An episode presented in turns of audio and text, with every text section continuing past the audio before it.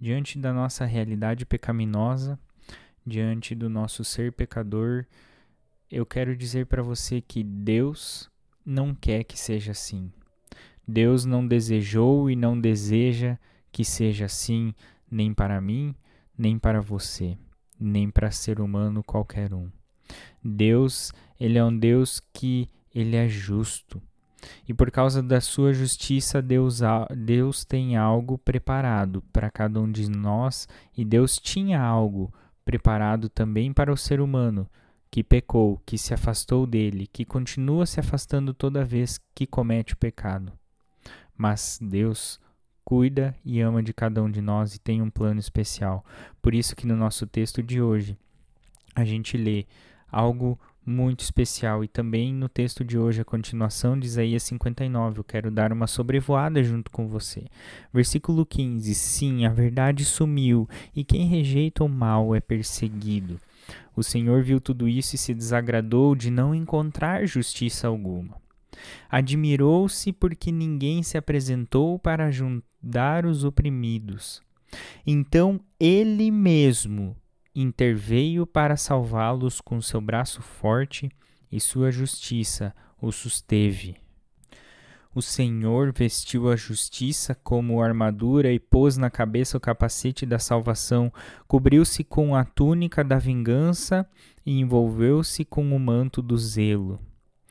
Esse nosso Deus retribuirá aos seus inimigos pelo mal que fizeram, sua fúria cairá sobre seus adversários e até os confins da terra lhe dará o castigo merecido.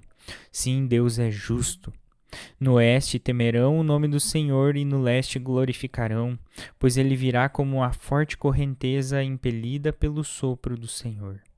Versículo 20: O Redentor virá a Jerusalém para resgatar em Israel aqueles que se afastaram de seus pecados. De novo, o Redentor virá a Jerusalém para resgatar em Israel aqueles que se afastaram de seus pecados. Assim diz o Senhor.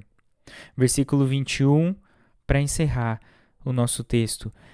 E esta é a minha aliança com eles, diz o Senhor. Meu espírito não os deixará, nem estas palavras que lhes dei estarão em seus lábios, nos lábios de seus filhos e nos lábios dos teus descendentes para sempre. Eu, o Senhor, falei. O nosso Deus é um Deus que não nos deixa só, que não deixa o ser humano só diante da sua condição de pecador, que não deixa o ser humano entender que o ser pecador é aquele que o define. Mas Deus tem um propósito. Deus ele realiza uma aliança com o ser humano. Ele realiza uma aliança de salvação. Ele realiza uma aliança de tirar o ser humano dessa condição de redenção. O redentor virá ao encontro do ser humano para lhe dar a salvação.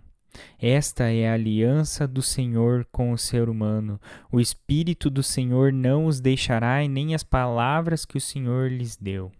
O Espírito do Senhor está presente, estaria presente a partir dessa aliança. E as palavras do Senhor estariam em meio ao povo a partir dessa aliança. Então eu quero dizer para você que quem você é diante de Deus, sim, você é pecador. Eu e você somos pecadores, mas não é isso que nos define. Deus ele realizou grandioso ato por cada um de nós. Um ato de salvação. Deus ele vem ao nosso encontro, Deus ele vem ao teu encontro para te dizer que não é esta condição que ele quer dar a você.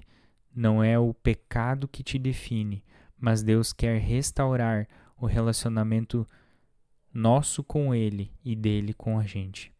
Por isso que podemos descomplicar o nosso relacionamento com Deus, entendendo que ele realiza uma aliança com o ser humano. E assim ele realizou e assim ele quer realizar.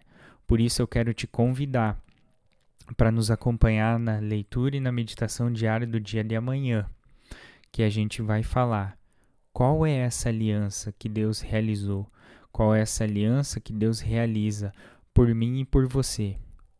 Lembre-se, Deus ele quer te ter de volta em seus braços. O Pai quer de novo ter comunhão com você. Por isso que ele não te deixa só, ele não te abandona, ele não te deixa em meio ao pecado, mas ele vem ao seu encontro para te dar a salvação e para restaurar o relacionamento dele com você. Deus te abençoe e continue conosco nas leituras e nas meditações diárias. E amanhã vamos descobrir qual é essa aliança que Deus realizou por mim e por você.